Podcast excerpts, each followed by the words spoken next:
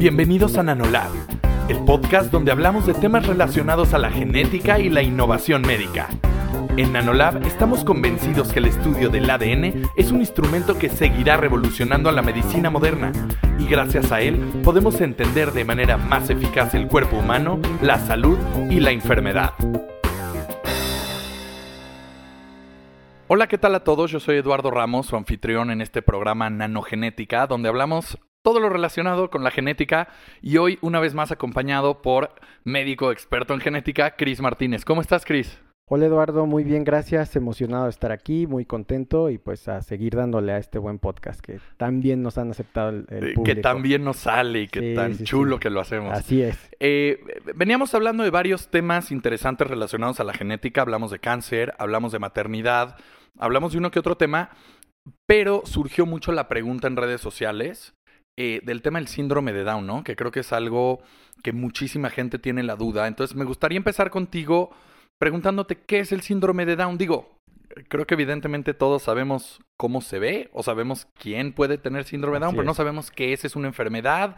¿Es una infección? ¿Es un virus? No lo sé. ¿Qué es el síndrome de Down, Chris? Sí, bueno, como dices, en las redes sociales pues vimos que había muchas personas que tenían como esta duda de, de qué iba, de qué va el síndrome de Down. Decidimos hablar de ello con ustedes y pues aquí está, ¿no? El síndrome de Down no es más que eh, una alteración eh, cromosómica, es un, el síndrome más eh, frecuentemente que se presenta en los seres humanos, el síndrome cromosómico más frecuente y pues el más descrito también. Las características clínicas, como tú bien las dijiste, todos hemos conocido en algún momento a una persona que, que tiene síndrome de Down, ya sea un conocido, un familiar y pues de ahí, ¿no? Que es lo más común que podemos encontrar a nivel cromosómico. Muchas gracias, Chris. Ahora me gustaría preguntarte cuáles son las causas del, del, síndrome Down, es decir, qué lo provoca, por qué. Sí, esa pregunta es muy buena, es fundamental y básica. De hecho, en la consulta es como la que, digamos, de entrada que nos preguntan los pacientes. Eso es, es muy bueno que lo preguntes. Eh, hablando del punto de vista de, la etiología, que es como se conoce médicamente, el síndrome de Down se debe, pues, como lo habíamos dicho, a una trisomía del cromosoma 21. Este puede, dar, puede estar dado por diversas eh, eh, causas. La primera de ellas, y es la más común, más del 90%, es que un cromosoma 21 completo esté presente ahí. ¿Esto por qué se da? Son temas de, digamos, pues sí, como errores genéticos. La célula se porta mal y se lleva un cromosoma 21 de más.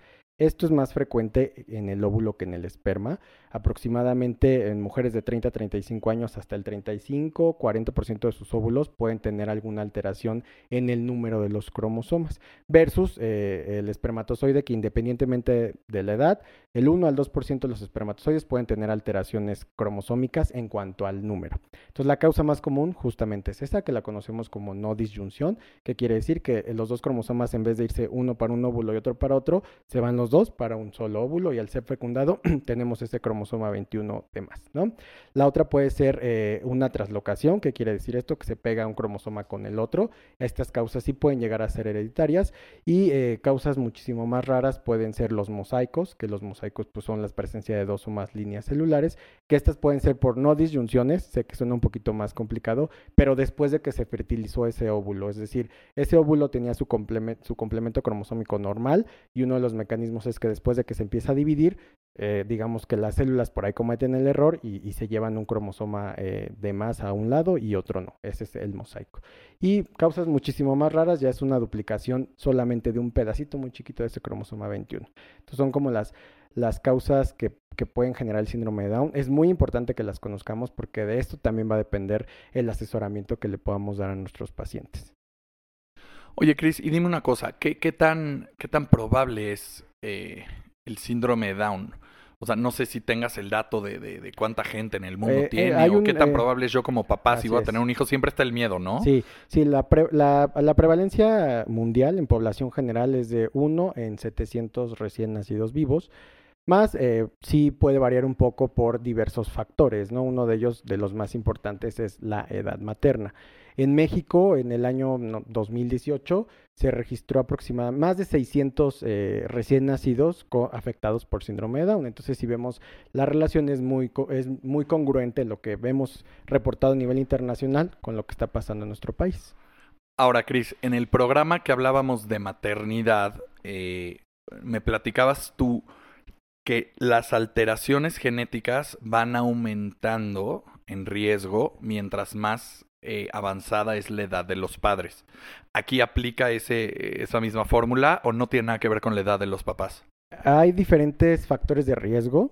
Puede ser desde la alimentación, el tabaquismo, eh, la falta de ingesta de ácido fólico, más el más importante de todos ellos es la edad materna.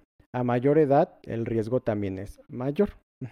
Eh, es, esto es muy importante mencionarlo, sobre todo porque eh, la etiología de esta alteración es cromosómica y los óvulos, digamos que tienden a que el error a la hora de, la segregación de los cromosomas sea mayor en óvulos que en espermatozoides. ¿Vale? Oye, Cris, ¿y, esto es heredable? Es decir, sí, o sea, eh, creo que el Alzheimer es, ¿no? Yo me acuerdo que mi abuela bueno, no me acuerdo. mi abuela tuvo Alzheimer y me acuerdo que en algún momento en el hospital me decían, oye, ustedes tienen que revisarse porque pueden llegar a tener Alzheimer. Esto funciona de esta manera, es decir, si en mi familia hubo alguien con síndrome de Down, yo, yo tengo esa posibilidad de, tener hijos o, o mis hijos tener hijos con síndrome de Down. Esto es lo que les comentaba, el óvulo por ahí, por algún error, alguna alteración, tiene un cromosoma 21 de más, y pues de ahí es fecundado por el, por el espermatozoide y ahí tenemos la trisomía, ¿no? Estos son eventos eh, aleatorios, son, son digamos aislados y no tienden a repetirse. Cuando estamos hablando de que sí puede ser hereditario es cuando vemos que eh, le hacemos el estudio a un paciente con síndrome de Down, vemos que tiene una traslocación, que es una traslocación, es que un cromosoma esté pegado con otro, tal cual.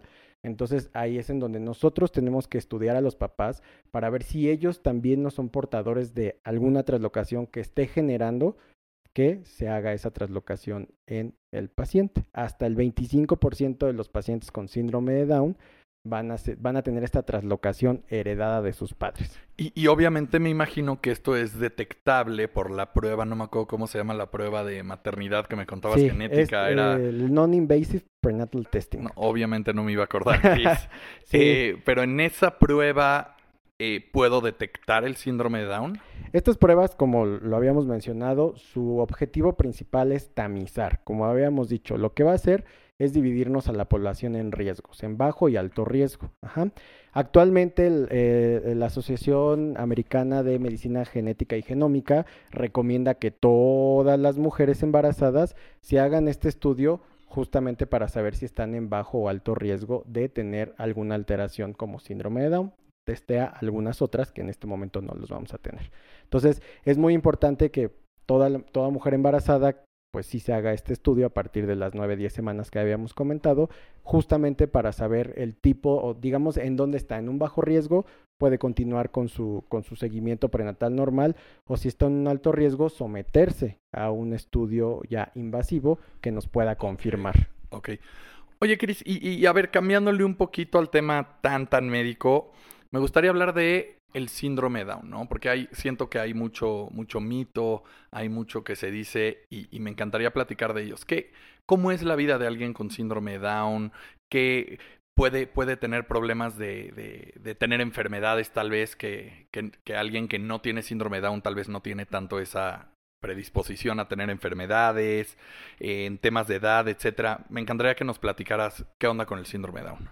Bueno, es sí son pacientes que eh, digamos que tienen una afectación multisistémica porque pues más del 90% va a tener un cromosoma 21 de más.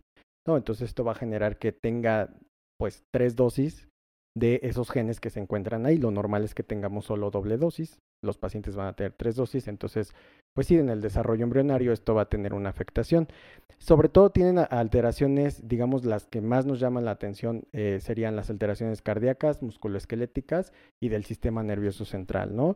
La esperanza de vida de un paciente con síndrome de Down eh, sí puede llegar a estar disminuida, llegan hasta los 50-55 años de edad, aunque sí hay reportes que pueden llegar hasta los 60 años de edad, pero evidentemente en este, digamos, en el transcurso de su vida pueden desarrollar diferentes enfermedades, ¿no?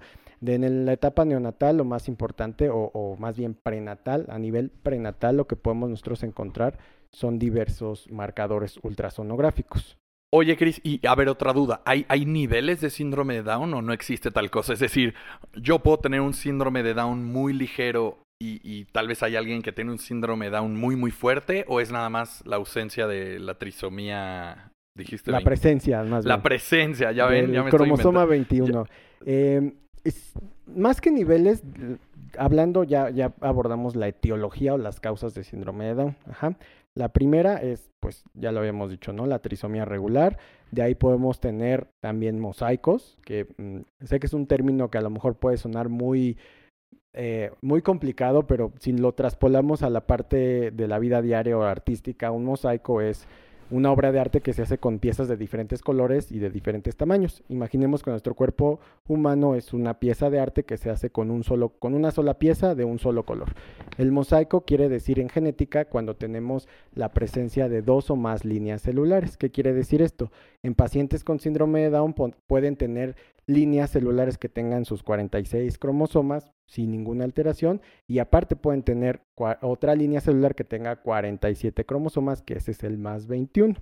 Estos pacientes sí pueden tener, digamos, un fenotipo diferente dependiendo de qué, de qué tanto sean las líneas predominantes. Es decir, si un paciente tiene una, digamos que la línea que predomina es su línea 46 XX o XY, dependiendo si es hombre o mujer, digamos que el fenotipo puede estar un poquito más atenuado. Si tenemos un paciente que tiene más eh, predominio de la línea trisómica, el fenotipo va a ser muy similar a los que están completamente con la trisomía en todo su cuerpo. Entonces, más que niveles, eh, eh, digamos que sí podemos tener diferentes presentaciones en el fenotipo, dependiendo un poco si es un paciente en mosaico y la proporción que tenga este mosaico. Ok, pero independientemente de todo esto, al final del día alguien con síndrome Down puede tener una vida independiente, si es la palabra correcta, una vida normal independiente, ¿cierto? De, bueno, eh, de, hecho yo he ido a lugares o me ha tocado ir a restaurantes que tienen estas nuevas iniciativas donde los meseros o los cocineros son gente que tiene síndrome Down y la verdad es que la experiencia es exactamente la misma, ¿no? Sí, sí, me eh, parece bastante bueno que, que ahora ya se, se integren a las, o los estemos integrando a la sociedad.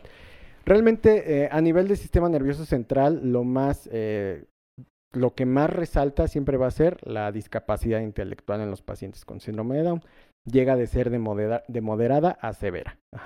Esto es, digamos, que, lo principal. Pero esto no los condiciona a que tengan que ser dependientes. Por lo general, los pacientes con síndrome de Down sí son muy, eh, digamos, son independientes, para las cuestiones del día a día. Se pueden vestir, cambiar solos, lavarse los dientes, ir al baño, eh, transportarse, eso no tiene ningún problema. Y de ahí que pues estas iniciativas que son muy buenas, que, los están integrando a, a, la sociedad, ¿no? Porque realmente, a pesar de tener cierta discapacidad intelectual, el día a día ellos lo pueden llevar sin ningún problema. Ahora, regresando un poquito a la maternidad, que al final del día es de donde vino esta pregunta, ¿no? Eh, justo sacamos el capítulo de maternidad eh, y ahí nos empezaron a surgir muchas preguntas como que existe este miedo constante.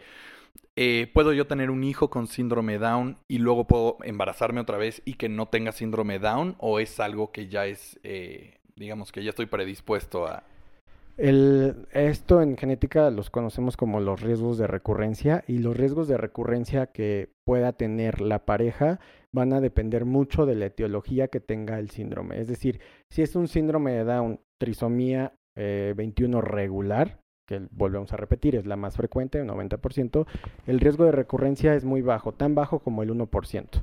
Ajá. Si tenemos eh, eh, un una trisomía que está causada por una traslocación, lo primero que tenemos que hacer antes de saber si, si esa pareja va a tener un riesgo de recurrencia más alto es estudiar a los papás dependiendo de eh, si encontramos que alguno de los papás es portador de una traslocación, la más común es la del cromosoma 14 con la del cromosoma 21, es decir, el cromosoma 14 y el 21 están pegaditos, dependiendo de quién sea el portador de esta traslocación, vienen los riesgos de recurrencia. Cuando es el padre, el riesgo de recurrencia que tienen es del 2 al 5% aproximadamente, y cuando es la madre puede llegar hasta el 10% de, de que pueda, eh, digamos, tener otro hijo con síndrome de Down.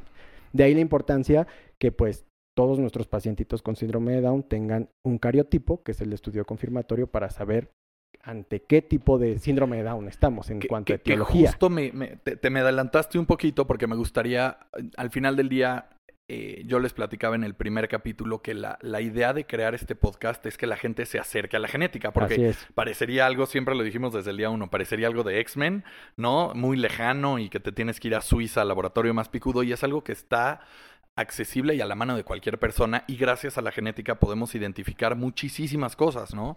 Entonces me gustaría cerrar este capítulo, Chris, con que nos digas cuál sería el call to action, ¿no? Eh, ¿A qué invitarías a, las mujeres embarazadas? A, o sea, ¿cuál es el proceso? Entiendo que hay un tamizaje y después sería una prueba, pero me encantaría que nos platicaras como el customer journey, ¿no? De cuál es, cuál es la recomendación a toda esa gente. Lo que yo siempre les digo a mis pacientes es, lo primerito es un embarazo planeado, que sea muy bien planeado. Posterior, una vez que se sepan embarazadas esa pareja, realizar todo su, eh, su, control prenatal. Eso es muy importante. Y parte del control prenatal es realizarse su, su NIPT o su Non-Invasive Prenatal Testing y pues sus ultrasonidos y demás. Si tenemos un, eh, un resultado alterado del el NIPT, acudir a asesoramiento genético con un, con un genetista que esté certificado, que tenga la experiencia y pues hacer lo siguiente que sería el estudio confirmatorio.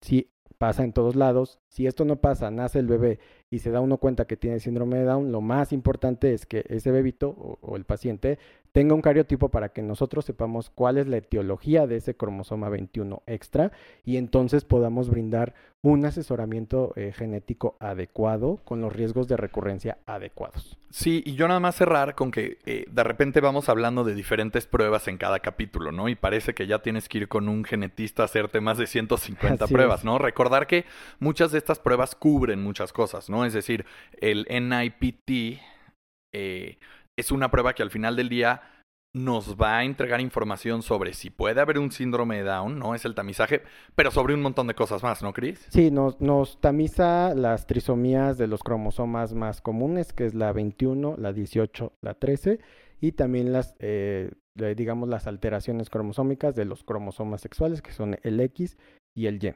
Actualmente, esta, estas, digamos, este tamizaje está recomendado por el, la Academia del, este, ay, la Academia de Genética del Colegio Americano de Genética y Genómica y ellos son los que nos recomiendan que toda mujer embarazada, independientemente de su edad y de sus antecedentes, deben realizarse ese estudio. Y que ya lo hemos hablado en otros capítulos, parece que soy un publicista más bien metiendo anuncios, pero ya lo hemos publicado, no es algo del laboratorio suizo que de repente yo conozco muchas de mis amigas que mandé a hacer un examen genético a Nueva York y lo hemos platicado. Es más riesgoso porque se, se transporta material genético que no debería de estarse transportando en Nueva York y menos cuando la tecnología y los especialistas están en México para hacer esas pruebas, ¿no? Entonces, eh, para todas las personas que tengan dudas relacionadas a esto, se pueden acercar a Nanolab. Eh, la página es www.nanolab.com.mx y acercarse con cualquier duda, ya sea de este capítulo o de ideas para próximos capítulos sobre dudas que tengan. Entonces, Chris, eh, odio cortarte la palabra así porque siempre tenemos pláticas muy ricas y muy sabrosas y, y sobre todo yo aprendo mucho. Pero eh, por respetar el tiempo de cada capítulo, creo que hasta aquí lo vamos a tener que dejar. Y los invitamos a escuchar nuestro siguiente capítulo que lo revelamos o lo dejamos sorpresa. Hay que dejarlo sorpresa. Órale, lo dejamos sorpresa. gracias a todos por escuchar y gracias a ti, Cris. Gracias a ti, Eduardo. Cuídense mucho y un abrazo a todos en casita.